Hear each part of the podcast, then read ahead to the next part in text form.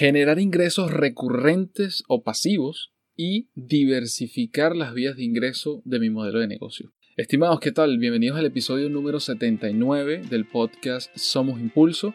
En este episodio te compartiremos las formas, las vías, algunas herramientas y sugerencias precisamente para saber cómo generar esos ingresos extras o pasivos o también cómo diversificar las vías de ingreso de tu modelo de negocio. Además te contamos cuatro buenas noticias para que impulses tu negocio digital. Bienvenido al podcast Somos Impulso. Mi nombre es Renier Chico y junto a Félix Bolívar te comentaremos la actualidad del emprendimiento, la innovación, las nuevas formas de trabajo y de las buenas noticias que impactan a los negocios en América Latina. Diversificar las vías de ingreso, no depender de una sola vía, ante esto, una de las formas es precisamente los ingresos pasivos, o por lo menos la que hoy por hoy se está hablando muchísimo y que ya muchos han puesto en práctica y le está dando muy buenos resultados. En ese sentido, Félix, ¿qué piensas al respecto? ¿Se pueden generar esos ingresos recurrentes, pasivos? ¿Cómo hacemos para diversificar las vías de ingreso que podamos tener en nuestro negocio digital. Hola Renier y estimados oyentes. Este, sí, hay un tema ahí un poco controversial porque hay gente que, hay mucha gente que, incluso nosotros mismos llamamos ingresos pasivos, pero es el tema más de tener ingresos recurrentes por, por cierta vía. Supongamos que tú eres, escribes bien, se te da bien la escritura, entonces bueno, puedes crear un libro, publicarlo en Amazon, promocionarlo y vienen ingresos por allí. Ahora, ¿cuál es el, um, cuál, cuál es el tema aquí con que, que, muchas veces la palabra pasivo no, no se no se relaciona tanto con, con, con, lo que uno tiene que hacer para lograr esos ingresos recurrentes. Este, ¿Por qué? Porque tú eh, eventualmente tienes que meterle esfuerzo a, a, a, producir esas cosas que vas a dejar en, en un sitio web, como, como, el ejemplo que dijimos, Amazon o, o un curso en línea. Este, que, que se puede estar vendiendo mientras tú duermes, pero es algo que requiere un esfuerzo inicial y que requiere un esfuerzo también eventualmente de mantenimiento, este, y que también en el tiempo tú vas a tener que afilar, vas a tener que cambiar, vas a tener que crear uno nuevo, este, una segunda edición o un curso de otra cosa, porque recordemos que en, el, en este tiempo toda la, la única constante es el cambio. Entonces tienes que estar también muy pendiente de, de, que eso no es que va a ser para toda la vida, eso va a ser para un tiempo determinado y después tú vas a tener que seguir agregando, agregando nuevas, nuevos cursos, si es un curso o nuevos libros o aprendiendo otras cosas y creando otros, otros medios de, de ingreso. Pero efectivamente sí, sí se pueden. Sí, totalmente, totalmente. Aquí eh, por eso decía ingresos recurrentes y en las notas del episodio verán que coloco el pasivos entre comillas, porque pues parecieran ser pasivos, pero cuando ya pasan a ser pasivos es porque previamente a eso hubo mucha acción, hubo energía enfocada allí, hubo ese esfuerzo y ese tiempo inicial para armar eso que puede convertirse en ese ingreso recurrente y que pareciera que genera siempre de manera automática está generando ingresos. Pero incluso no es solamente un esfuerzo inicial de elaborar, por ejemplo, como bien decía Félix, ese libro, ese ebooks, ese, ese curso, ese taller, ese masterclasses, ese, ese webinars, sino también es la promoción del mismo.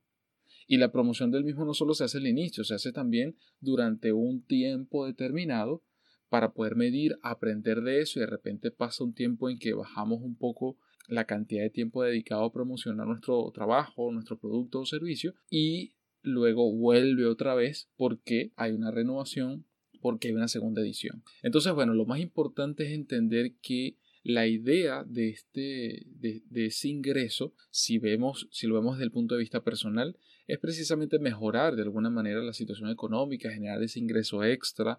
También puede ser porque a lo mejor eso se puede convertir en nuestro trabajo principal, a lo mejor por un tiempo. Entonces también viene, eh, viene incluido allí en la misma decisión el darte ese piso o esa base suficiente para hacer un cambio importante. Es decir, hay una persona que, que a lo mejor sí le gusta escribir y ha escrito eh, muchos artículos en su blog y en algún momento se detiene y dice, pero ya va, yo creo que esto se puede convertir en algo más grande. vamos a testear de repente primero, vamos a probar con un ebook, a ver qué tal, de repente lo conviertes en un programa eh, de podcast, de repente lo conviertes en, en, un curso a través de, de, tu canal de YouTube. Es decir, todo depende hacia dónde lo queremos canalizar y dependiendo de eso también podrá tener influencia en los ingresos que pueda estar generando a través del tiempo.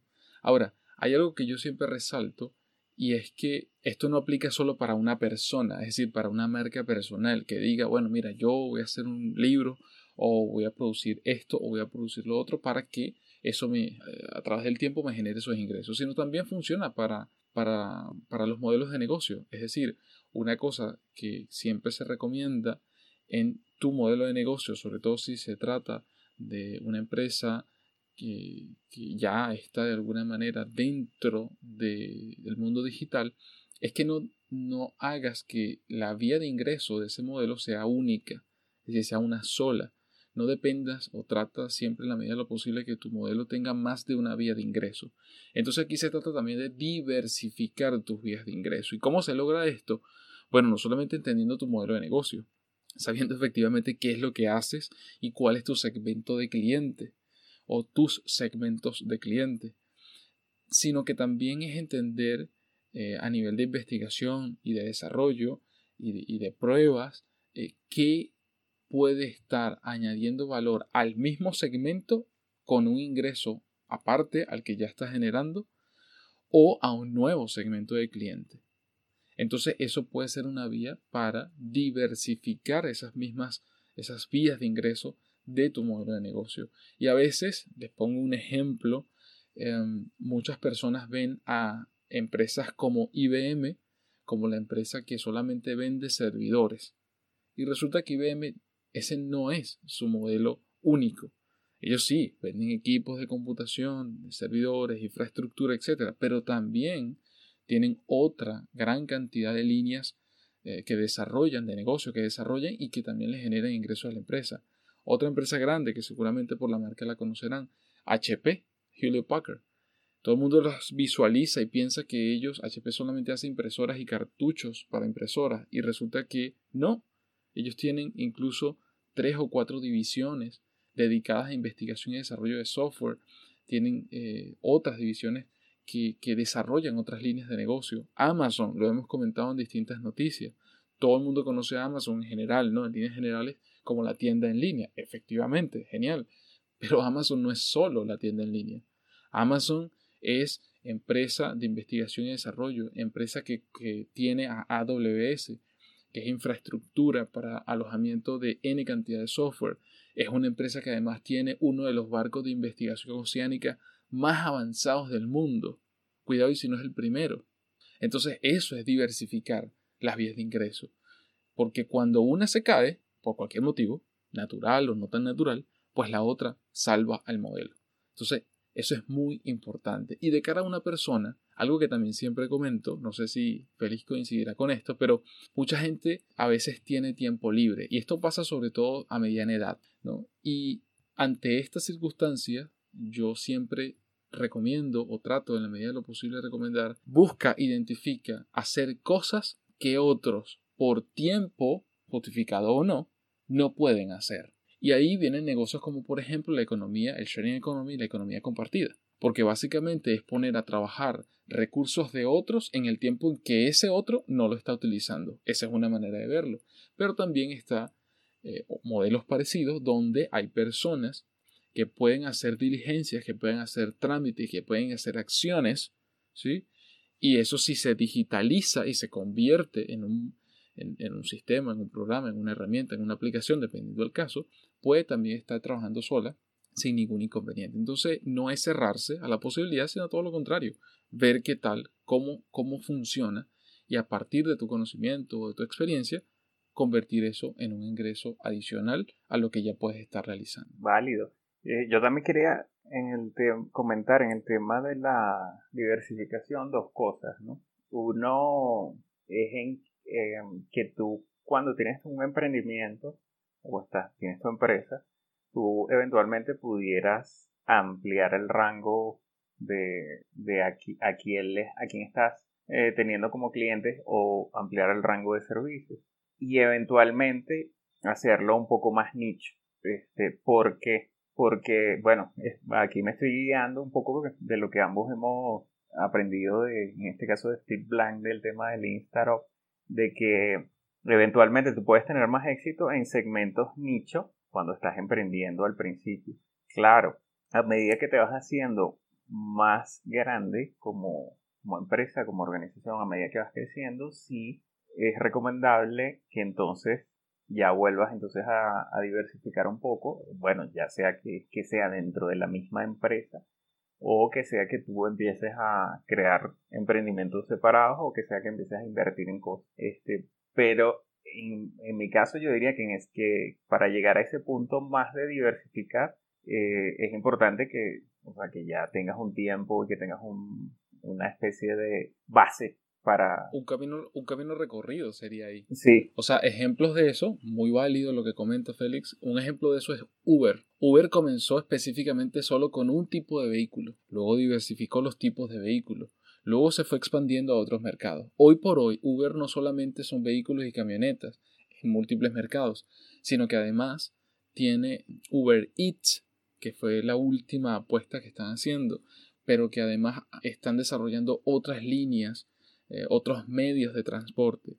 Entonces, eso es una manera de verlo que cuando tú creces puedes abarcar muchísimo más, precisamente, bueno, porque estás creciendo y es totalmente válido que así sea. Y así como eso, bueno, hay otras empresas, quedándonos en el sector del transporte, donde no solamente te quedas con vehículos, sino que entonces ahora son medios de transporte urbano eléctricos como, como los scooters, como los monopatines o como las bicicletas o las bicicletas eléctricas. Entonces tú comienzas a diversificar a partir del hecho de que ya tienes un nivel de crecimiento y de alcance mucho mayor. Correcto, totalmente, totalmente. Y, y esa diversificación también puede venir de que eh, a medida que tú incrementas también el capital, tú puedes estar diversificando en cosas, eh, en otros negocios, que no necesariamente es el, tuyo eh, inicial, sino que puedes entrar en, ya en otros negocios. Pero no cometas, digamos, el, el error de de repente, ay, oye, que estoy empezando y tengo poquito capital, entonces tú dices, bueno, tengo, no sé, por decir un monto X, tengo 5 mil dólares y quiero diversificar porque ahí no, no estás haciendo mucho. Realmente lo, lo, principal al inicio es que tú trates de incrementar tu, digamos, tu ingreso eh, para eventualmente poder comenzar a, hacer esas cosas adicionales y comenzar a experimentar como las empresas que René ha mencionado anteriormente, que, que son ahí mucho más allá de lo que, muchas veces superficialmente conocemos de, de ellas por los medios hay muchos, muchos más servicios y productos que ofrecen. Sí, y como siempre aquí la creatividad, la asertividad, la experiencia, la experticia que uno puede tener en las, las cosas que realiza, también es muy importante, ¿no? A lo mejor tú tienes un empleo, sí, de, de 9 a 6 o de 8 a 5, pero quieres hacer algo por un tiempo extra y convertir ese algo en un ingreso recurrente, extra, eventualmente pasivo. Entonces aquí los medios digitales nuevamente entran en juego y te permiten hacerlo. Temas como producción, corrección, curación de contenido, asesoría, fotografías, ventas en línea. Es decir, hay una gama cada vez más grande, creciente, de distintas eh, actividades o tareas que son requeridas hoy y que probablemente hace 30, 40 años no, y que lo que tienes que identificarla y hacerte bueno en esa área. Quizás sí, en principio más que generar un ingreso, vas a tener que invertir un poco de tiempo para capacitarte o reforzar un poco los conocimientos que a lo mejor ya tienes. Pero eventualmente, con esa experiencia, con ese pulir de ciertas y determinadas cosas, ya sea por aspectos técnicos o, o simplemente de práctica, pues bueno, pueden convertirse en un producto o servicio que puedas ofrecer y que sea o trate de ser evergreen, como los artículos, es decir, siempre verde, que aunque a mediano plazo puedas actualizarlo, puedas mejorarlo, puedas optimizarlo, te va a dar suficiente tiempo para que puedas generar precisamente esos ingresos extra. Es importante, sí es importante diversificar y también es importante al principio que tú focalices, focalices, que seas muy bueno en algo Porque si tú al principio, digo para los que están empezando, emprendiendo o aprendiendo algo nuevo, eh, tratas de meterte en cinco cosas a la vez, realmente los seres humanos, por estudios, no, no somos tan buenos en el tema de multitarea. Es mejor enfocarte en una o dos cosas al principio, hacerte muy bueno en eso y luego, bueno, ya empezar a incluir otras habilidades en que tú puedas, eh, que tú puedas desarrollar. Y como dijimos en, el, un episodio anterior, eh, también está el tema de que puedes contratar freelancer, puedes contratar otras personas que tengan la experticia que tú necesitas para hacerte crecer o para hacer crecer tu emprendimiento. Exactamente, y precisamente en función de ello le vamos a compartir cuatro buenas noticias para que sigas impulsando tu negocio digital, para que tengas las herramientas y aprendas también de otro. Pero antes hablemos de nuestro patrocinante, que como saben, el patrocinante se llama somosimpulso.com, un equipo que precisamente te ayuda a potenciar, a llevar al siguiente nivel tu negocio digital, a sacarle el máximo provecho a esa página web, a esa tienda en línea, a mejorar tu presencia digital. Y si no cuentas con alguna de ellas, pues no hay problema te ayudamos a desarrollarla, esa página web, esa aplicación móvil y a cómo de manera ágil, dinámica, puedes lograrlo en muy poco tiempo y a un costo muy competitivo. No lo olvides, menos es más y juntos somos mejores. Somosimpulso.com.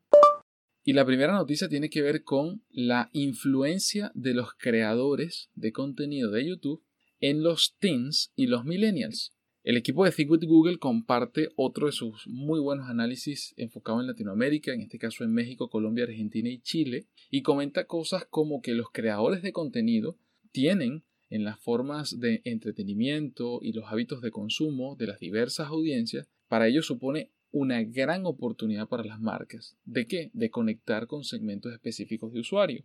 El talento de estos creadores de contenido para YouTube los han convertido en unos personajes muy cercanos, eh, los internautas, sobre todo estas dos generaciones, tanto teens como millennials, en Latinoamérica, los ven como un punto de influencia muy, muy importante. Tanto es así que su nivel de credibilidad en los llamados youtubers supera el 70% a la hora de recomendar una marca o un producto. Es decir, refleja los ámbitos desde lo más apartado, es decir, desde las cosas más banales, hasta cosas de la vida diaria, productos o servicios, indumentaria, viajes, educación y hasta finanzas. Es decir, pasa prácticamente por cualquier categoría que se nos puede ocurrir. los creadores de contenido para YouTube tienen cada vez un nivel de influencia mayor y en Latinoamérica, por supuesto, no escapa a ello. Así que si te interesa saber cómo aprovechar esto en tu estrategia, te dejo el enlace adjunto al podcast.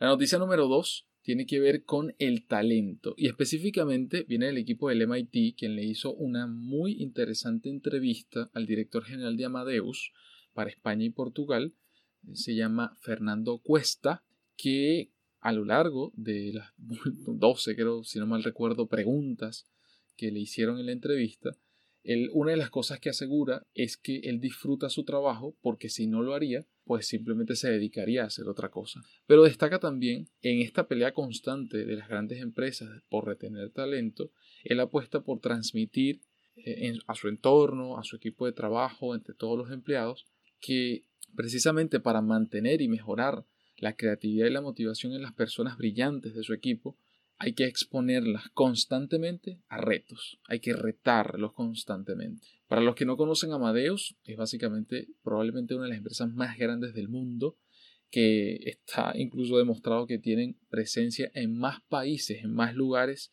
que Coca-Cola y McDonald's, así que imagínense lo grande que es Amadeus, y que está precisamente en el sector de tickets, eh, tickets o boletos aéreos. Entonces, eh, si les interesa conocer el punto de vista del director general de Amadeus, hacia dónde se está moviendo la empresa y cómo gira todo este sector de viajes, de servicio y las tecnologías que están utilizando, les dejamos la entrevista que le hizo el equipo del MIT adjunto al podcast. La noticia número 3 tiene que ver con el banco digital más grande del mundo fuera de Asia, ya que todos sus canales son digitales, basados en el celular. Los clientes tienen tarjetas de crédito en el celular, abren la cuenta bancaria por el celular la atención al cliente se realiza a través de redes sociales como Facebook o Twitter y la mayoría de las operaciones se realiza a través de correo electrónico o desde la misma aplicación móvil. Esto le permite a este banco bajar sus costos operacionales y pasar esa eficiencia operacional al consumidor final sin cobrar grandes tarifas y a veces pues ninguna tarifa. ¿Y aquí nos referimos? A Nubank. Así que si te interesa conocer cómo funciona Nubank, cuál es la historia de la persona que está detrás y cómo ha crecido tanto y hoy por hoy cuenta con 4 millones de clientes en Brasil y estaba valorado en más de mil millones de dólares. Este banco digital, pues bueno, creo que es un referente muy importante, no solo para el resto de la banca latinoamericana, fuera de Brasil y dentro de Brasil, sino tomarlo como referencia a, nivel financiero, a nivel de tu modelo de negocio, para que aprendas de esas buenas prácticas que ellos han establecido y que los han hecho crecer de una manera increíble. Y también la historia bien interesante de su fundador, que no es brasilero, es realmente colombiano, y cómo entre una experiencia personal que tuvo y su experiencia laboral terminaron convirtiendo eso en este emprendimiento que hoy por hoy pues se llama Nubank. Y la noticia número 4 se trata, nosotros en el episodio anterior le compartimos el listado que publicó el MIT del 2018 de los innovadores menores de 35 de Latinoamérica. Pero en este episodio le vamos a compartir el listado de Europa. 12 mujeres y 23 hombres conforman la lista de los ganadores de los innovadores menores de 35 años de Europa por el MIT Technology Review, con sus novedosos enfoques de consumo, ciberseguridad, tratamiento, transporte, computación, es decir, todas y cada una de estas áreas que estos grandes talentos pues están desarrollando y que como siempre digo pues no solamente pueden cambiar el mundo sino que creo que ya lo están cambiando. Recuerden que las categorías son innovadores, emprendedores, visionarios, pioneros y humanitarios. Así que como siempre adjunto al podcast tienen el enlace para que lean todas esas historias, se inspiren y aprendan también de ellas. Y bien, con eso llegamos al final del episodio número 79 del podcast Somos Impulso. Gracias por escucharnos y recuerden que puedes seguirnos, leernos y también, por supuesto, escucharnos en Spotify, Google Podcasts, Castbox, Apple Podcasts, SoundCloud y Medium. Desde cualquiera de ellas puedes suscribirte, descargar los episodios o escucharnos también en streaming. Lo más importante es que nos dejes valiosos comentarios, preguntas, así como likes o estrellas para que más personas puedan enterarse e impulsen la creación de nuevos episodios. Y por último, no olvides compartirlo con tus compañeros, amigos y familiares. Nos escuchamos en el próximo episodio de Somos Impulso.